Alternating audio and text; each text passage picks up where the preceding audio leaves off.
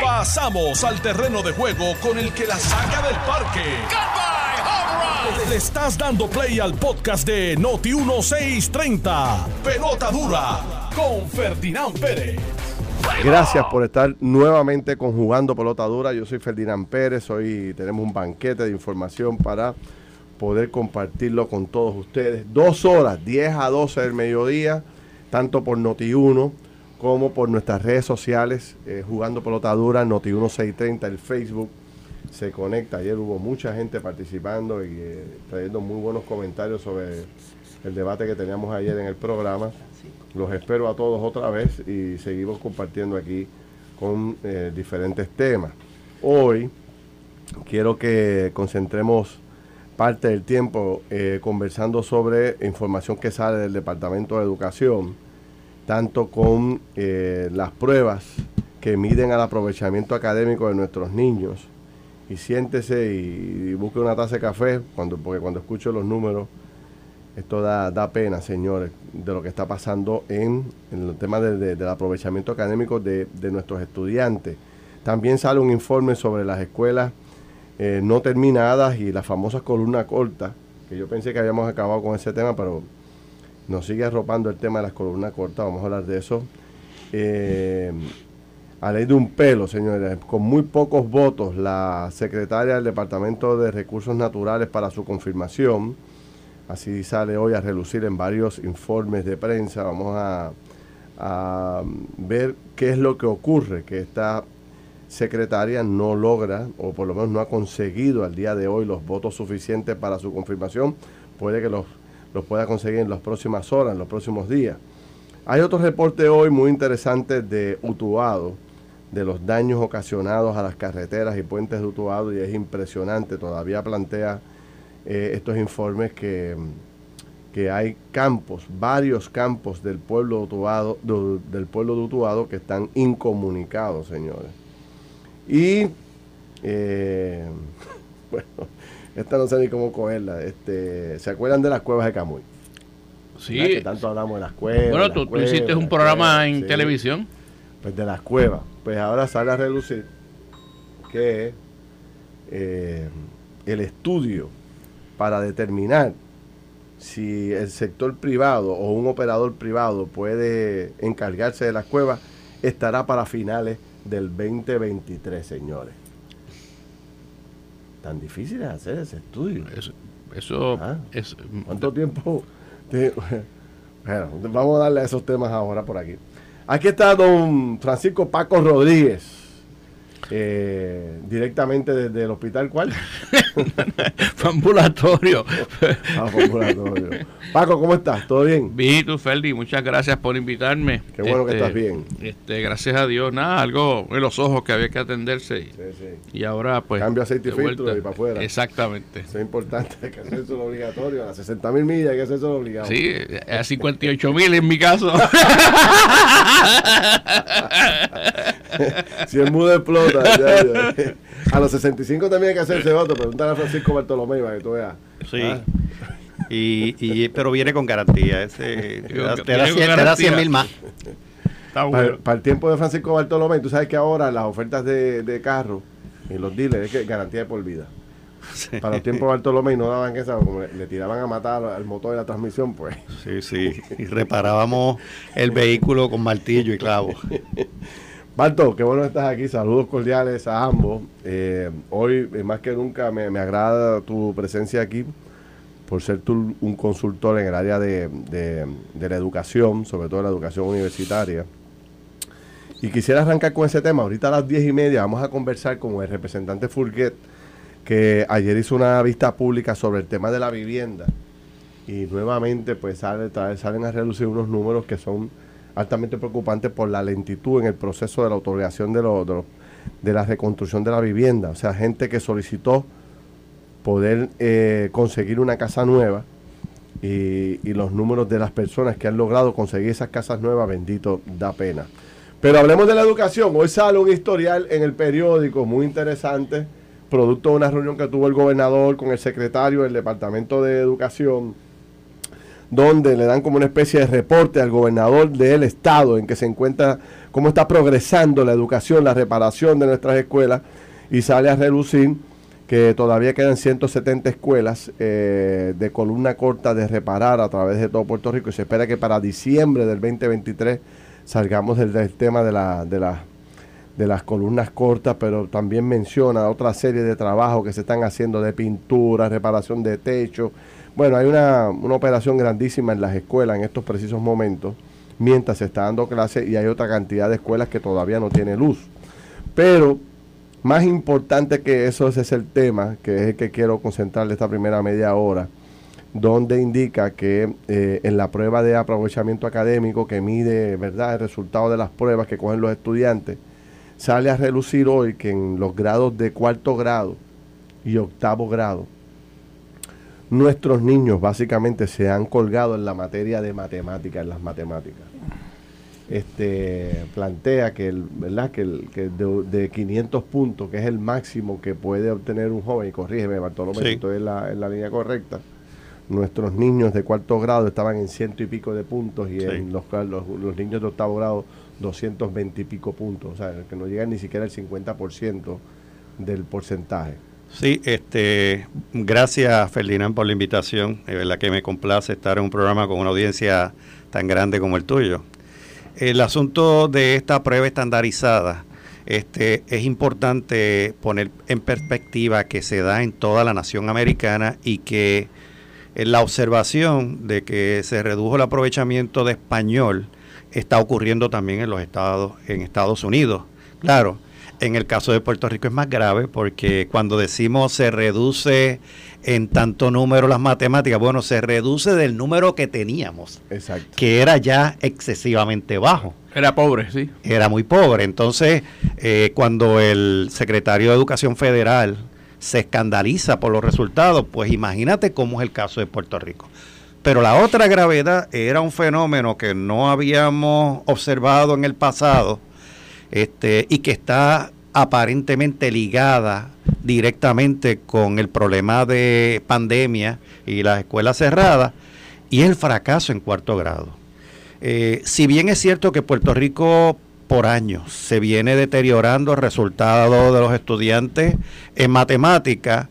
Eh, veíamos esa curva como dramática ya al filo del séptimo grado, sexto grado. Ahora es mucho más peligrosa y tenemos que entender que las matemáticas es una materia que usted va en progreso. O sea, si, si hoy tú no dominas este, la suma y resta, es muy difícil que entre en multiplicación y división. Correcto. Las medidas que se plantean para atender este asunto eh, son las que deberían ser eh, objeto de una amplia evaluación, porque no está fácil. Lo primero es, he escuchado algunos comentarios sobre el modelo Montessori, y ciertamente el modelo Montessori es un modelo en que yo creo que, que, ha dado resultados, pero la verdad es que eh, los centros Montessori exigen la presencia de los padres involucrados en todo el proceso de aprovechamiento del estudiante y de enseñanza. Yo pienso hay algo que aquí no se discute mucho y es que Puerto Rico tiene una sociedad que algunos miembros de la sociedad, y creo que son muchos, cuando hablamos de padres y el entorno del estudiante, yo les llamo involucrables. Por más que el Departamento de Educación les convoca este, sencillamente ellos viven a espaldas de lo que está ocurriendo en la escuela y eso eh, provoca lo siguiente. Cuando yo digo que viven a espaldas de lo que está ocurriendo en la escuela y el aprovechamiento del estudiante, es que pues no hay seguimiento. Este, miran la escuela casi como un cuido. Entonces, eh, y lo vimos durante la pandemia, eh, los padres gritaban, que, me quitaran este de encima a mi hijo y que por favor la escuela abriera para que lo atendiera. Pero en el interno uno tendría que preguntarse cuántos padres se involucraron con los estudiantes para que adelantara. Obviamente, los resultados demuestran que el cierre, como la reapertura dentro de la misma pandemia, ninguna de las dos tuvo resultados de aprovechamiento académico. Es decir, tuvo el beneficio del cuido, a mi mejor juicio.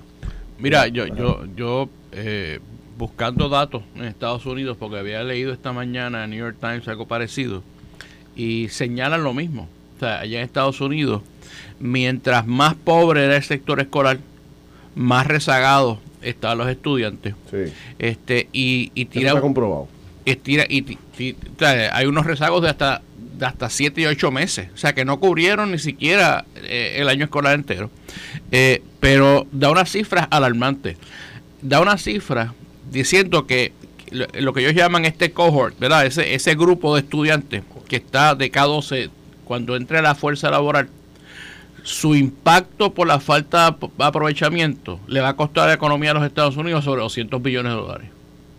O sea que, que estamos hablando que ya, ya eh, la firma... Ya hay un cálculo de cuánto le va a costar a la nación el que estos niños hayan fracasado. Ya hay un cálculo del impacto que va a tener en la economía futura cuando estos muchachos entren a la fuerza laboral porque su aprovechamiento se rezagó y va a seguir rezagado, es lo que dicen.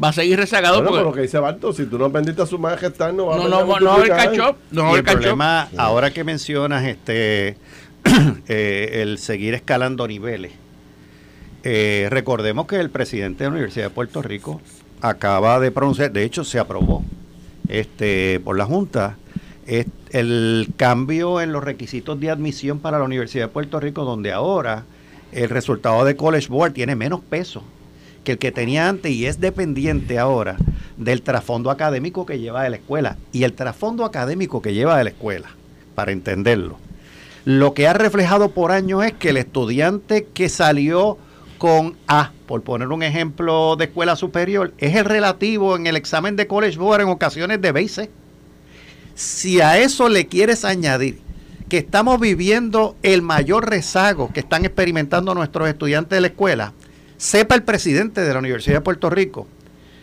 que va a recibir un estudiante que va a necesitar de muchísimos apoyos, apoyos que posiblemente no sean suficientes para que lo hagan competitivo.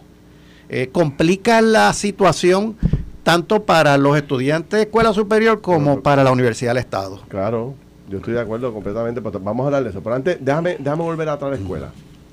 O sea, lo que estamos diciendo el país hoy, ¿verdad? En, en Arroyo Habichuela, para que la gente lo entienda, es que se ha medido el desempeño de nuestros estudiantes, lo que han aprendido en el año.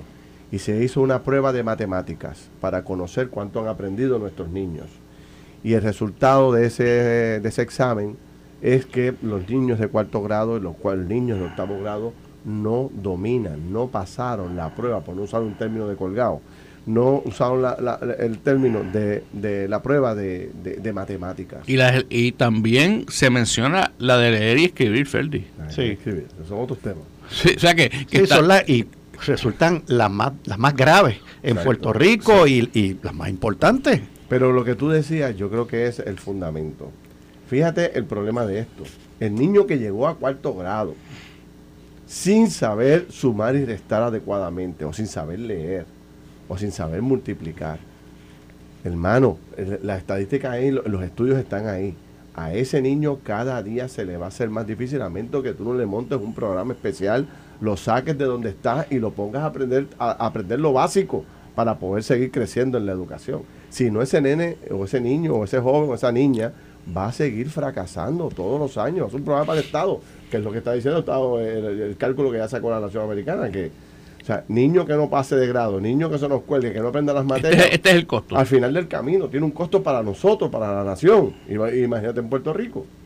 Y, Ferdinand, el mensaje eh, debería ser, y, y donde tenemos que tomar acción, es que la F no necesariamente la sacó el Departamento de Educación.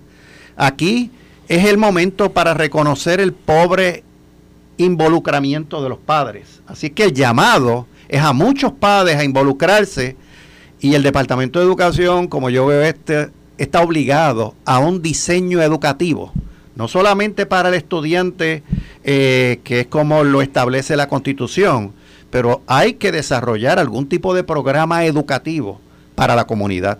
Y desde el punto de vista del, del contenido que el estudiante va a estar este, trabajando, como los aspectos sociales, este, cómo manejar, por ejemplo, eh, un estudiante que para visitar la escuela tiene que atravesar por una calle donde está el punto de droga. Sí. Eso es algo que hay que educar la comunidad. Pero, pero, pero la verdad es que, ¿sabes? Yo, yo me pregunto por qué estamos sumergidos en esta crisis. Pero Porque por dinero no es.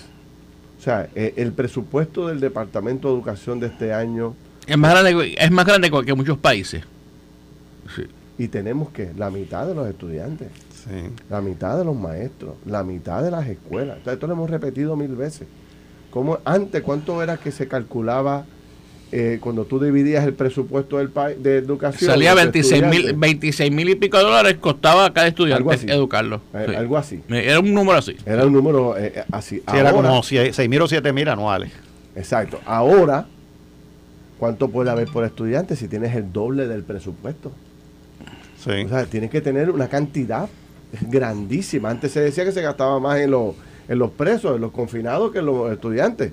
Hoy el número debe ser a la inversa. Sí. Porque los confinados siguen creciendo y los estudiantes siguen reduciéndose. Bajando, sí. Ese es un tema que, a mi juicio, este, lo- yo lo veo como hasta el momento que nosotros no decidamos descentralizar el trabajo de las escuelas, y no estoy hablando del mantenimiento de las escuelas, que pueden hacerlo los alcaldes y otras cosas.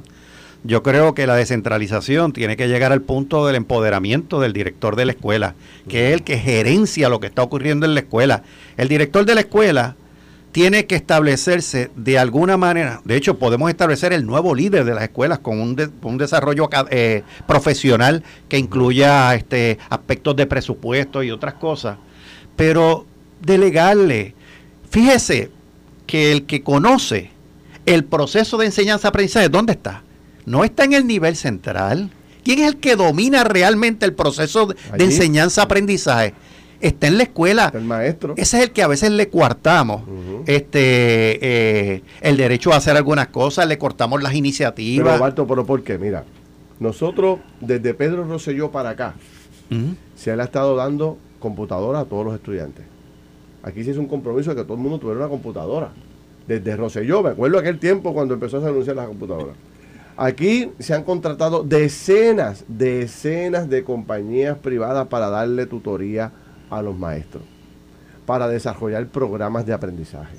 Hemos copiado el modelo americano por completo tratando de implementar aquí. El, secretario de Educación, Boricua, ha venido tres veces a Puerto Rico y le ha dicho a los puertorriqueños, al gobierno, secretario, señores, lo que ustedes necesiten, vamos a echar la educación para adelante. O sea, tenemos 4 mil millones nuestros aquí para echar para adelante la educación, más el secretario de Educación de los Estados Unidos, Boricua, pendiente, me llama si necesitas algo, y, cada dos semanas llama, ¿necesita algo más? ¿Cómo va la cosa? O sea, ¿Qué más nosotros necesitamos para acabar de dar un paso de avanzada en este tema? Mira el tema de la columna corta, todavía no sigue jodeando la- Pero con el tema de las computadoras es un buen Pero- el pero tema hay- de las hay- computadoras, Ferdinand, perdóname, es un buen ejemplo de lo que te estaba diciendo. Bueno, pues el Departamento de Educación compró las computadoras y la envió a la escuela. Pero hace falta eh, darle un upgrade a las computadoras, instalarlas, que la cosa de la energía. Entonces el director de la escuela plantea eso al Departamento de Educación. Sí, eso está en camino. Oye, con un empoderamiento del director, va y cruza la calle, que hay un técnico de reparación de computador y lo resuelve. Pero hay algo, hay algo que no hemos, que no hemos eh, atendido y fue las decisiones de eh, que todo el mundo pasara de grado, aunque se hubiesen colgado.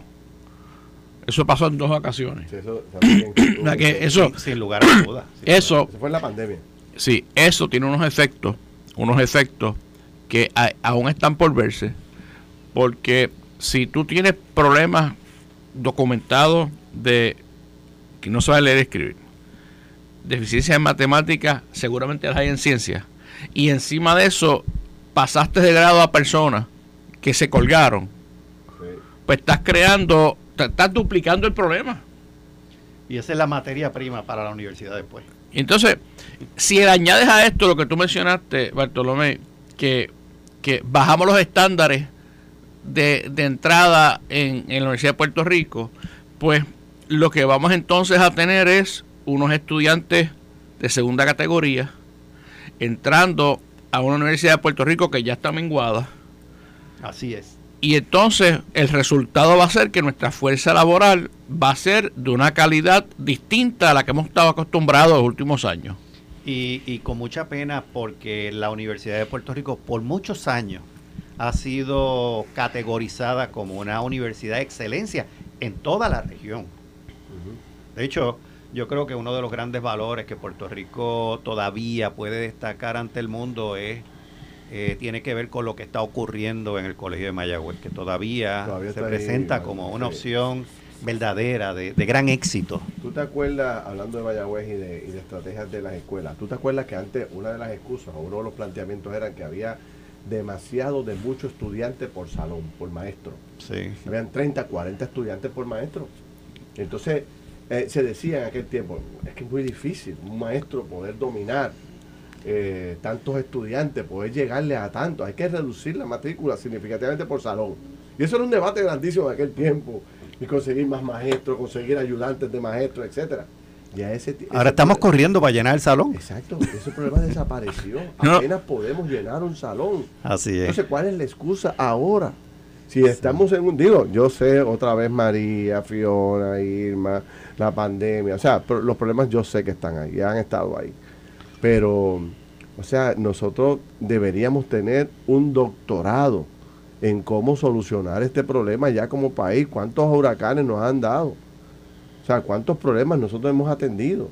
Todavía hay escuelas que no, que, o sea, no sé, ustedes sabrán más de esto que yo, porque yo me frustro, pero la verdad es que hay que buscar la forma de que se vea un, poco el cambio en el área de la educación. Oye, a, a mí me cogió la pandemia, yo me había, yo me había apuntado para hacer una, maestría en empresarismo en Babson, ¿verdad? Que es una, una, una maestría para dueño de negocio. Iba a ser mitad allá y mitad acá. Pues empezamos la mitad que era acá. Y cuando me tocaba ir allá, nos cogió la pandemia. Nunca pisé Babson College, ¿verdad? Eh, todo, todo los estándar fue igual de estricto que, que si hubiese estado allí. Bajo condiciones normales, exacto. Exacto. Eh, fue súper retante, súper difícil, súper complejo, ¿verdad? Tú estar eh, en una computadora horas y horas. Pero yo tenía, ¿verdad? El apetito y la- el hambre de, de- de entender más el empresarismo, ¿verdad? Porque yo había sido empleado toda mi vida y no es hasta, hasta siete años, es hace siete años, el, el- el domingo pasado, que creé mi propio negocio. Este, y quería, pues, eh, a- abundar. Pero los nenes pequeños que, que los exponemos a las clases, digo, yo me acuerdo, a mí no me gustaba que ir a la escuela, a nadie le gustaba ir para la escuela, todo el mundo quería jugar. O sea, que, que ¿Uno uno le gustaban ir a jugar? Por eso, pero no estudiar. Pero, pero imagínate tú, yo piensa en esto. Tú te imaginas una mamá con, con tres nenes chiquitos. En, en ninguna casa que yo conozca hay tres computadoras dedicadas con wifi para dar clases. ¿Verdad? Eso, eso es, es dificilísimo que pase. Hay tres celulares. Exacto, ¿verdad? Este, encima de eso, ¿cómo una mamá puede estar No segura? había Google, no había este nada, YouTube que te hace... Nada. eh, tú vas- tú- un, ejer- un ejercicio de matemática. Sí. Ahora mismo, este, cualquiera, el que sea, tú entras a YouTube y estás resuelto. Tienes un tutorial ahí brutal de cómo hacerlo. Hay una, hay una escuela online que se llama De hecho, no sé si tú Academy. han visto algunas estrategias de cómo se suma, se divide y se multiplica que, que los orientales prácticamente están, en- están en las redes sociales, de cómo cambian la forma de que se... Eso de- te iba a de- decir, este, eh, Paco, mientras haya jurisdicciones en el mundo que viven la experiencia de la tecnología tal y como tú la has descrito y al tiempo tienen progreso académico, tampoco nos podemos imponer esa como una debilidad. Yo estoy seguro. Fíjate que el secretario de Educación de Puerto Rico, Eliezer Ramos, licenciado Eliezer Ramos, entre las alternativas que plantea, trae otra vez el desarrollo y de escuelas alianza, que no es otra cosa que los charter schools en Estados Unidos. Sí, pero suena, suena más bonito. Suena más español. Este ha, ha habido mucho éxito en esas escuelas y fueron muy criticadas en un momento Sí. dado, sobre todo porque eran muy, se convirtieron en selectivas para, para la, la población que traía. Pero el punto es, ¿tú sabes lo que es una escuela alianza o un charter? Al final del día lo puedes resumir diciendo la autorización y el empoderamiento del director para que desarrolle en su escuela lo que crea necesario para que le eche adelante. Sí, sí. Si se la vas a dar a alguien privado, antes de dársela a alguien privado, dásela a tus directores de escuela que fueron Sí. preparados y desarrollados para eso. Mira, eh, nosotros Mira. fuimos invitados a... Hay una pausa, ¿verdad? ¿Viene Sí. por ahí? Sí. Tengo, tengo una pausa. Dejo sobre, la, sobre el tintero algo que escribe eh, Will B. Lugo. Dice, como maestro y director escolar, me atrevo a decir que tenemos un gran problema curricular. Los educadores son excelentes, pero falta equipo y un enfoque curricular de college eh, para que pueda mejorar esto, plantea este señor Lugo. Y tengo otros mensajes aquí de profesores que nos están escribiendo que los leo cuando regrese de la pausa. Estás escuchando el podcast de Pelota Dura, en Noti1 con Ferdinand Pérez. Regresamos aquí a Jugando Pelota Dura, 10 y 34 de la mañana. Había un mensaje aquí que quería leer, espérate un segundito. Aquí fui maestra. Antes se preparaban los planes de acuerdo a las pruebas diagnósticas, dice Iris Muñoz aquí. Los niños tenían una serie de libros con las destrezas que se debían cubrir. Había un personal en la oficina, eh, había un personal de la oficina que, que los ayudaba. El superintendente daba seguimiento trabajo al maestro. Eh, se contrataban maestros que dominaban las materias. Yo tuve grupos de noveno grado, de 40 y, y más, pero los directores tenían una un gran compromiso y tenían a los padres, todos remábamos para el, mi- por el- para el mismo lugar. Qué buen comentario de esta profesora Iris Muñoz, que nos escribe aquí a través de las redes sociales. Este, muchos retos. Y ahora a las 11 vamos a hablar eh, con una persona que está confinada. Eh, no le puedo dar muchos detalles para que no me bloqueen esa llamada. Que quiere hacer unas denuncias, pero, pero queremos hablar también de- de- del proceso de recuperación, de, re- de rehabilitación. ¿Cómo es que se llama el departamento? De eh, rehabilitación y corrección. ¿verdad? Corrección y, y rehabilitación. Oh, eh, bueno, eh. Exacto. ¿Cuántos se están rehabilitando? Vamos a hablar de eso ahorita, este, a las 11 de la mañana. Pero antes me gustaría, sigo aquí con eh, Francisco Bartolomé y Paco Rodríguez conversando sobre el tema de la educación, pero quiero moverme de tema, aunque no quiero abandonar totalmente el tema de educación, quiero moverme de tema, tengo un compromiso con el representante Furquet, que está en línea telefónica para hablar de una vista pública que se realizó ayer en el Capitolio sobre la vivienda. Representante, buen día. Saludos, saludos Ferdinand, saludos a todos en el estudio y la audiencia. Qué bueno. Bueno, vamos a hablar de esta vista pública. Usted preside la Comisión de Vivienda, ¿correcto? Eso es correcto. Ok, deme los números exactos. Ah, yo leí en uno de los rotativos del país que, por ejemplo, de, de las solicitudes para las personas que pidieron vivienda, corríjame si estoy en lo equivocado, si estoy mal, eh, eh, de las personas que solicitaron eh, ayuda para una nueva vivienda eran cerca de 3.000 personas, pero personas que han logrado obtener la vivienda eran algunas 170, 150. En el área azul era más grave, era de ciento y pico de permisos autorizados, solamente cinco personas habían logrado conseguir una vivienda. ¿Estoy en lo correcto? Sí, está, está el número que fueron provistos, ciertamente son números preocupantes. Yo creo que cuando vemos el número de solicitudes del saque, tenemos un número que ellos hablan de alrededor de 17 mil casos activos. Ajá. Eso solamente ya ahí sabemos que hay un problema porque eh, hubo alrededor de medio millón de solicitudes apenas procesadas. Para decir que solamente 20 mil personas recibieron tracto bajo un programa R3, ya era un número que yo señalé y, y denuncié como bajo. Aún así, de ese número bajo, a conocer que ni tan siquiera un por ciento razonable se, se han atendido expresamente, pues era bien preocupante. En Ponce, particularmente, pues, yo soy presido una comisión, pero soy representante del distrito de Ponce, de, de unos números tan tan bajos en términos de la reubicación, ciertamente levantan una bandera. Deme los números, deme los números de Ponce. Mira, los números de de alrededor de 176 eh, casos para reubicar, solamente cuatro se habían concretado. Y eso es un número para mí bien, bien Y una pregunta, impresionante. ¿e- ¿esto es qué? ¿Esto es desde María? Estos son los fondos María y estos son los, los- Wow. los casos que sufrieron daño bajo el huracán María e Irma. O sea, Para usted, pero es que no puede ser. Usted me está diciendo que después del huracán María, que, que provocó el daño que ya sabemos que provocó, eh, de eh, 170 y pico, 180 personas solicitaron que reubicación o casa nueva, ¿cómo es la cosa? Hay, hay, hay- lo- los reubicaciones son 176. Ellos no solicitan la reubicación.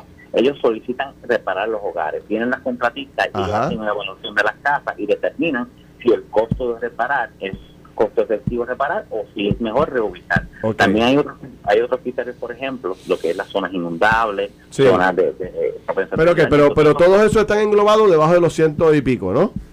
Eh, no, en el, ca- el caso de Ponce son alrededor de 800 casos englobados. 276 son las que se determinaron para reubicación. Ah, Pero 276, para, para entenderlo bien, 276 son los que solicitaron para reubicación. Y de esos Ciento. 276, solamente cuatro. Correcto, 176 y que son para reubicación. Esto básicamente es lo que lo- lo- los casos se determinaron que era mejor ¿Y cuál es la excusa? ¿Y cuál es la excusa de que solamente sean cuatro? a- eh, a- Eso fue la vista. Aquí nosotros queríamos saber cuáles, cuál- cuáles son las excusas, cuál es el problema. Se, se trajeron los temas de permisos ambientales, se trajeron los, los, los temas de permisos de, de los componentes históricos como SHIPO y Viticultura. Se trajeron el problema y esto lo denunciamos previo a la vista y lo vamos a continuar denunciando. El proceso interno de vivienda tarda tanto que estas personas con un vale en la mano, ellos tienen vales, pero no consiguen casa. Y los que consiguen casa, vivienda no desembolsa el dinero dentro de un periodo razonable. Estamos hablando de 6, 7, 8 meses sin que Wow. vivienda procese eh, eh, el, el desembolso para hacer el cierre. Ellos indicaron que a raíz de estas denuncias que llevamos ya semanas y meses haciendo, ob- obviamente el huracán Fiona pospone esta vista, pero esta vista era para, para tenerla ya a principios de este, de este trimestre, como digo yo, en, entrando en agosto y en septiembre. El tema de, de eh, iba a ser por qué es que esto no se está moviendo. Pero representante, cinco años después, eh, es- lo, lo primero que tenemos que ver es si esa gente todavía está buscando casa. La mayor- yo creo que la mayoría se debe haber ido o debe haber conseguido algo. Porque Hay muchas personas que no han perdido la esperanza. Hay personas que ayer tuvimos la oportunidad de tener en la vista ciudadanos, que, que yo digo una oportunidad que se expresaran y trajimos una lista de por lo menos eh, dos docenas, tres docenas de casos, con número de casos y todo, ci- ciudadanos de Activos. situaciones activos, que están todavía con la esperanza de lograr su casa y lamentablemente Ferdinand, tengo ciudadanos que perdieron todo durante María y durante Fiona volvieron a perder todo en espera que reparen o o lo ubiquen.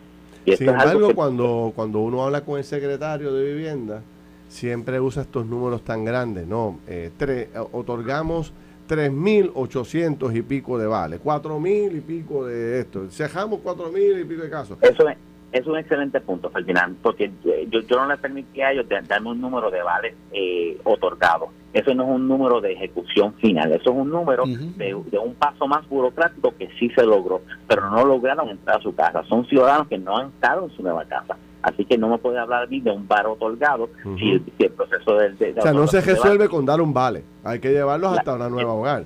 Ahora, ese- esa casa la tiene que la esa casa la tiene que buscar el propio ciudadano o el Estado ta- ayuda a conseguírsela. ¿Cómo es la cosa ahí O- al final? Otro punto, otro punto que salió en la vista, buen punto. El, el, el- la responsabilidad recae estrictamente sobre el ciudadano de buscar su vivienda.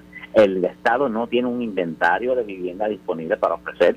No han dado énfasis con estos fondos de María, no se dio énfasis en la creación de inventario. Tenemos un, un problema de falta de inventario que se agudiza en el sur a raíz de los terremotos y otros factores. Se ha agudizado en el sur. Así que no hay ¿Y cuántas inventario. casas nuevas se han... eh, No sé si pudo tocar ese tema en la vista. ¿Cuántas casas nuevas se han construido en el área sur después de María para acá con todos los fondos que hay?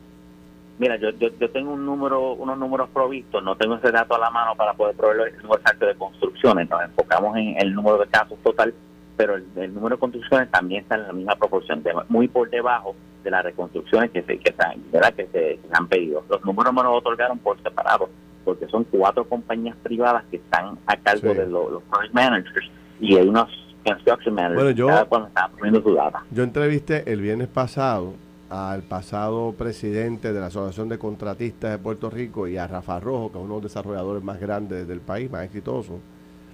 Y nos decían que de 13.000 hogares que se construían en años tradicionales en Puerto Rico, apenas estamos llegando a 1.500 en construcción. Entonces la pregunta es qué es, no sé, o sea, qué es lo que pasa. Volvemos otra vez si son permisos. Anoche tenía Manolo Cire celebrando que ha sacado todos los permisos a vivir por haber, que no le quedan permisos. Este, Dios, son permisos distintos, ¿no? Pero y Ferdinand, uno no se explica porque volvemos al caso que hablábamos con educación, el dinero está. Este, pues, pues Puerto Rico goza de, de presupuestos millonarios que nos anuncian todos los días. Y tú preguntabas ahorita, este, bueno, y puede que eso, esos residentes ya no estén en Puerto Rico. Sí, pero están en Kissimmee, en un cuarto del hermano, esperando por el, por el, por el gobierno también que le resuelva para regresar. Eso es correcto. Eso es correcto. Y nosotros tenemos aquí la, los testimonios de ciudadanos que nos dicen precisamente eso. No han perdido la esperanza, pero están fuera esperando y el gobierno no acababa de resolver esto. Yo tengo unas preocupaciones grandes y tiene que ver con el diseño del programa, como esto se, se centralizó y eh, en un embudo burocrático y estamos hablando cinco años después que todavía no se ha podido efectivamente atender las regiones. Por eso ellos pueden descentralizar la respuesta a, a estas emergencias. Nosotros a esos efectos viajamos a Washington en un momento dado y en, HUD logramos que aprobaran un consorcio de los alcaldes de Turquía, que fue una propuesta de los alcaldes que nosotros llevamos a HUD federal y logramos esa aprobación usando el modelo de Boulder, Colorado, que es un precedente, porque la respuesta tiene que descentralizarse. El embudo eh, burocrático que se ha formado desde María para acá no ha sido funcional y tiene a los ciudadanos en un estado de vulnerabilidad. Esto no es eh, aceptable. Y nosotros creemos en descentralizar la, la, respuesta, pues estas vistas se están llevando a cabo para sacar un informe, porque no es meramente arreglar los problemas que han causado con los fondos María, es no repetir los errores con los fondos terremotos, los fondos Fiona que van eh, indudablemente venir por ahí y o cualquier otra emergencia futuro. Y eso es lo que nosotros queremos hacer. Eh, queremos enfatizar en los errores cometidos para que no se repitan. Y uno de los errores grandes fue el diseño, la concepción del plan, de tener una estructura en Core 3 para los fondos FEMA y vivienda, manejar todo lo que es CBDGDR en, en ese embudo tan eh, concentrado, grande y burocrático, ha, resultado en esto. Y yo creo que es hora de decir, el diseño no fue el mejor otro otro factor que me preocupa lo mismo es lo que usted plantea, descentralizar, lo que venimos hablando aquí, que hay que hacer en ¿Y qué por ciento de estos fondos han quedado en manos privadas, en consultoría? ¿Y cuánto realmente ha llegado a la, a la ayuda? Ese dato, yo estoy todavía insistiendo en que se me provea de, ¿verdad? Eh, al dedillo, porque yo aquí una compañía privada, ¿verdad? No voy a decir el nombre, pues no, no, no, no entra en en algo muy individual, pero una compañía privada aquí ya había facturado eh, eh, cuántos millones de dólares antes de empezar el primer caso. Y ese, ese, ese es el problema que tenemos aquí, que el diseño está concebido de una manera donde los privados eh, se benefician, tienen su, su ganancia económica y, que Dios lo bendiga, ¿verdad? Representante, pero no puede ser así. Francisco Bartolomé y Paco Rodríguez quieren hacerle preguntas. Francisco. Este, ah. Sí, y quería hacer un comentario. Ferdinand, el asunto de la descentralización es tan urgente en este país, antes de que el país proclame este, una anarquía, porque está harto de que los problemas no se resuelven. Este, la descentralización en educación, en todas las áreas, es urgente. Y lo han probado los alcaldes también en medio de los desastres. Así que estoy completamente de acuerdo con el planteamiento del representante. Y el representante, que usted queda de Poli de Guacho Fulquet. yo soy hijo mayor de Guacho y sobrino ahijado de Poli. A ver, es que por esto, ambos estuvieron conmigo en el Ponceño. Buena, gente buena. Sí, gente buena. Yo soy, el, yo soy el mayor de Guacho Fulquet. Mira, eh, eh, usted vio, representante, que el puente de la isla Sunnyvale Island lo reconstruyeron de, una forma completamente resiliente en tres semanas, ¿verdad? Este, ¿Cuántos puentes hemos reconstruido en Puerto Rico, en esa región suya, desde que pasó Fiona? Ninguno. En esa yo sé esa yo me la sé. Vamos, vamos, vamos, nosotros tenemos Oye, tú haces esa pregunta y, y, tú haces esa pregunta. ¿Todo el mundo va a sacar? todo el mundo contestó desde el carro, desde la casa. la, hago a, la, hago a, propósito, la hago a propósito porque es que, porque es que, es que esto no puede ser. es que tenemos, tenemos que medirnos con lo mejor. No podemos medirnos con lo peor. o sea, yo, yo vi ese ejemplo y ese es ejemplo a seguir ¿A cuántas horas de aquí? A dos horas. O sea, a dos A- a horas, dos a dos horas de aquí. Oye. no es en el otro continente ni nada de esas cosas. Es a dos horas de aquí. A dos horas de aquí y el puente 79. y el puente se cayó en varios sitios. Y con la asignación con el mismo protocolo. Estamos hablando de FEMA. Tienen el mismo protocolo aquí. No, no, te digo que es que. Por eso es, es una es, un- es una es una cosa hay que repetirla y repetirla y repetirla porque es el es el parámetro a seguir. La cosa es que ya, ya no encontramos a quién echarle la culpa, porque era FEMA, después fue Coltré, de Coltré, qué sé yo, el cuerpo ingeniero, volvimos para atrás, permiso, ya van por, otra vez por, hasta, por el Instituto de Cultura otra vez tiene la culpa. ¿Tú te acuerdas que antes toda, toda la culpa el Instituto de Cultura? Sí, que, no, que no daba que, que- había taínos ahí Exacto, eh, no, le echaba la culpa una vasija en alguna Sí. esquina por allá. Este, Mira, yo, te digo, es, es voluntad. El problema es la voluntad. Nosotros De no podemos, no podemos inventar la rueda cada vez que pasan estos desastres. Mira, ese puente que se cayó en Utuado, Ujú. que está al lado del cementerio, y frente a lo que era o ese restaurante Doña Fela, eso antes era un vado. Después hicieron un puentecito. Oye, se lo han llevado mil veces. ¿Para Sí. qué tú pones un puente temporero allí que sabes que se lo va a llevar en canto? Mira, el representante, ¿y, y, y cuál es el plan? O sea, eh, yo- ¿usted puede, puede hacer algo o usted está a manos atadas? Porque fíjate que No, no, interesante. no. ¿Usted está a manos atadas o usted puede hacer algo de verdad por este tema? No, manos atadas no, no voy a aceptar jamás. Yo sé que el rol legislativo es uno de fiscalización y uno en este, en este, en esta ocasión me ocupa hacer recomendaciones, pero yo trabajo mucho en la, yo ¿verdad? viajo trimestral o un poquito frecuente a Washington con estos temas y mi trabajo es llevar las recomendaciones, las hago aquí y las llevo allá para que se puedan eh, hacer ajustes. Por ejemplo, te acabo de decir, una de las cosas que sí hicimos fue proponer y logramos la aprobación y ya se firmó el consorcio de, de los alcaldes del sur para la respuesta T- TBDGDR terremotos. Así que las lecciones aprendidas de María se las llevé a Washington, propuse esa idea, compraron la idea, sentaron acá viviendas, sentaron los alcaldes y se diseñó y se aprobó ese, ese concepto. Y eso es eh, eso es algo que va a traer mayor eficiencia descentralizando y ¿verdad? desconcentrando, porque desconcentración y eh, descentralización son distintas. Siempre hay un órgano rector en la desconcentración eh, por encima que va, vivienda va a tener un rol de recipiente, pero lo- su recipiente cobra mayor importancia y mayor facultad en este caso. Otra cosa que estamos haciendo ahora es vamos a diseñar legislación para poder eliminar trabas. Por ejemplo, una de las cosas que se plantearon en la vista, y, y, y míralo de esta manera, voy a, a quitarle las excusas. Vamos a, a diseñar legislación para atacar el, el tema de los vendedores que están discriminando contra eh, eh, los padres de R3. Ahora mismo los realtors no quieren aceptar los padres de R3, creando un problema en el mercado que, que, que ¿verdad? que ellos dicen que causó una dilación, pero vamos a quitar eso, va- vamos a, vamos a, a analizar la posibilidad de legislar de una manera para que ese, eso se llama el no discrimen por origen del fondo, eso está en Nueva York, hay otras jurisdicciones que lo tienen, pero vamos a, vamos a analizarla y vamos a ver, ese es el tipo de cosas que queremos hacer para eh, adelantar, así que manos atadas no estamos, pero ciertamente el Estado tiene que ejecutar y rol como legislador es fiscalizar y dar herramientas cuando las pidan, así que estamos a la mejor disposición de hacerlo.